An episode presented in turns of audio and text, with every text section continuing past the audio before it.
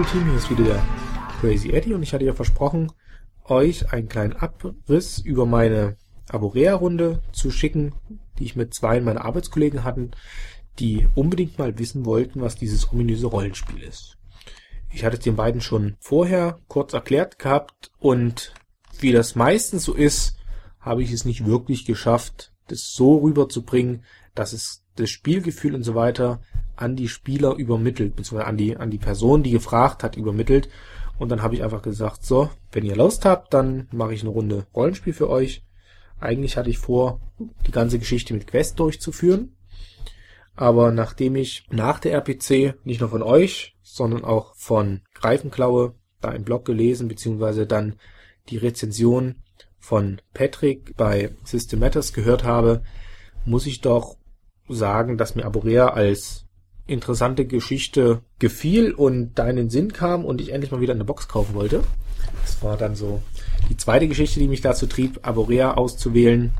Und ich habe mir dann einfach die Box, wie gesagt, gekauft, die dann auch glücklicherweise drei Tage vor dem eigentlichen Spieltermin endlich ankam. Und habe dann auch gleich dem Kollegen die wichtigen Seiten zu lesen gegeben, die für die Spieler in dem Spielerheft wichtig sind. Grundsätzlich kann man sagen, dass es eigentlich für die Spieler relativ einfach zu verstehen war, was ja auch so gewollt ist, dass Nicht-Rollenspieler das relativ gut verstehen. Einer von meinen Kollegen, der, wenn man so sagen will, etwas älter ist als, sag ich mal, die eigentliche Rollenspiel-Anfänger-Zielgruppe, der kannte das Konzept, was in dem Solo-Abenteuer war, schon aus früheren Abenteuerspielbüchern und hat sehr, sehr gut das wieder gesehen, was ich versucht habe, ihm einmal zu erläutern.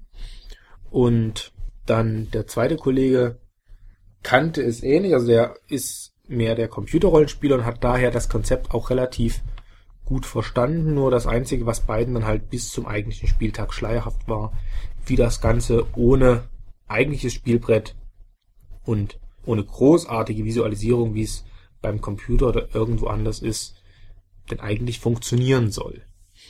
Und von daher war ich persönlich auch sehr gespannt, wie es denn abläuft. Und ein wenig habe ich ja nun schon geschrieben bei mir im Blog.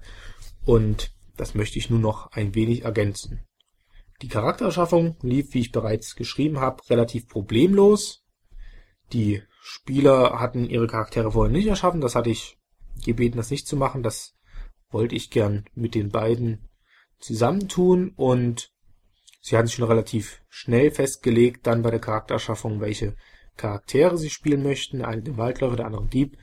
Und die ganze Geschichte mit dem Konzept war eigentlich, also wie der Charakter gespielt werden soll. Also die haben dann wirklich dann auch einen Hintergrund sich für die ganze, für den ganzen Charakter schon relativ schnell während der Erschaffung ausgedacht. Das war vorher noch nicht festgelegt und hat mich doch sehr überrascht, dass es relativ tiefgründig war, was sie gemacht haben, weil im Grunde zeigt es auch, dass Aborea damit schafft, was es möchte, nämlich dem Spieler, den, den Neuspielern, den Anfängern zeigen, dass im Rollenspiel, also im Pen and Paper Rollenspiel, wenn man es mal so bezeichnen möchte, im analogen Rollenspiel, die Möglichkeit, den Hintergrund und die ganze Geschichte eines Charakters zu entwickeln, doch eine viel interessantere bzw. viel tiefgründige Geschichte ist bzw. sein kann, als es ein Computerrollenspiel oder ähnliches schaffen könnte.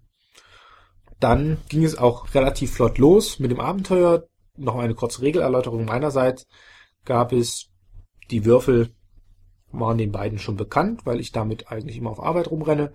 Und die Regeln waren auch, wie ich bereits schon geschrieben habe, relativ schnell erlernt von den beiden. Am Anfang war es ein wenig holprig, da sie mit dem, mit dem Konzept der Regeln, wann denn nun einsetzen und so weiter, oder wann ich sage, ja, das ist jetzt ein schwerer Test auf die und die Fertigkeit. Das war am Anfang noch nicht so einfach für die, aber dann habe ich, das, das ging, sie kam relativ schnell rein.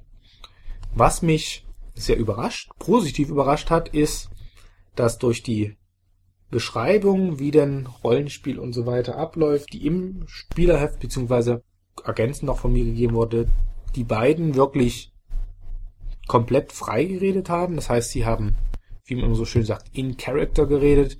Nicht jetzt in der dritten Version, zum Beispiel ich gehe zu dem und dem und frage, ob er denn die Ausrüstung für mich zu verkaufen hat, sondern sind wirklich gesagt, haben gesagt, ich gehe jetzt zu dem hin und guten Tag, lieber Mann, haben Sie diese, jene, welche Ausrüstung?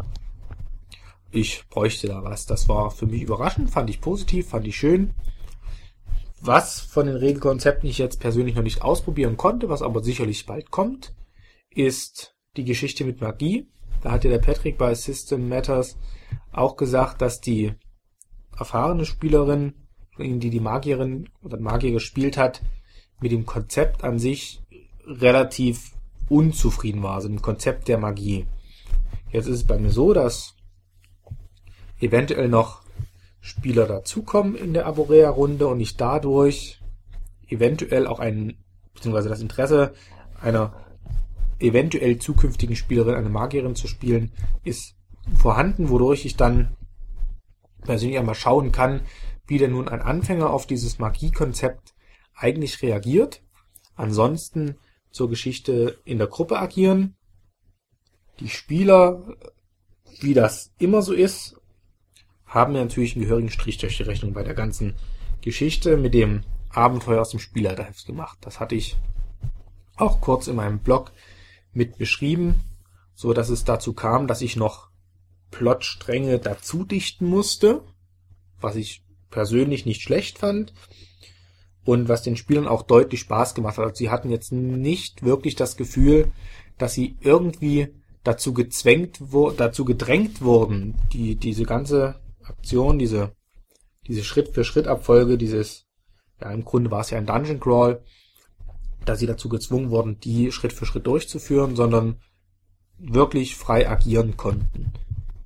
Da ich jetzt persönlich als Spieler da relativ viel Erfahrung habe, kann ich da allerdings dann auch nicht sagen, wie das wäre, wenn jetzt ein, ein neuer Spielleiter, also ein vollkommen unerfahrener Spielleiter mit unerfahrener Gruppe die dann trotzdem frei agiert und genau entgegen dem Abenteuer läuft, wie der darauf reagiert. Das wäre auch für mich interessant. Vielleicht einer der Hörer von euch, vielleicht kann da jemand was dazu sagen. Na, das war, wie gesagt, das würde mich auch sehr interessieren.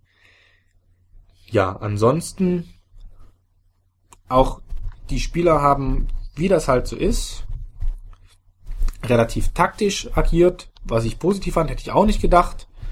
Und ähm, haben dann zum Beispiel abgewartet, kleine Spoilerwarnung jetzt voraus, die nächsten zehn Sekunden oder was auch immer, die, ähm, dass die Burg, auf der die Räuber sind, dass sie da erst bei der Nacht einsteigen. Und war im Abenteuer jetzt nicht so vorgesehen, war ein interessantes Konzept, habe ich natürlich unterstützt.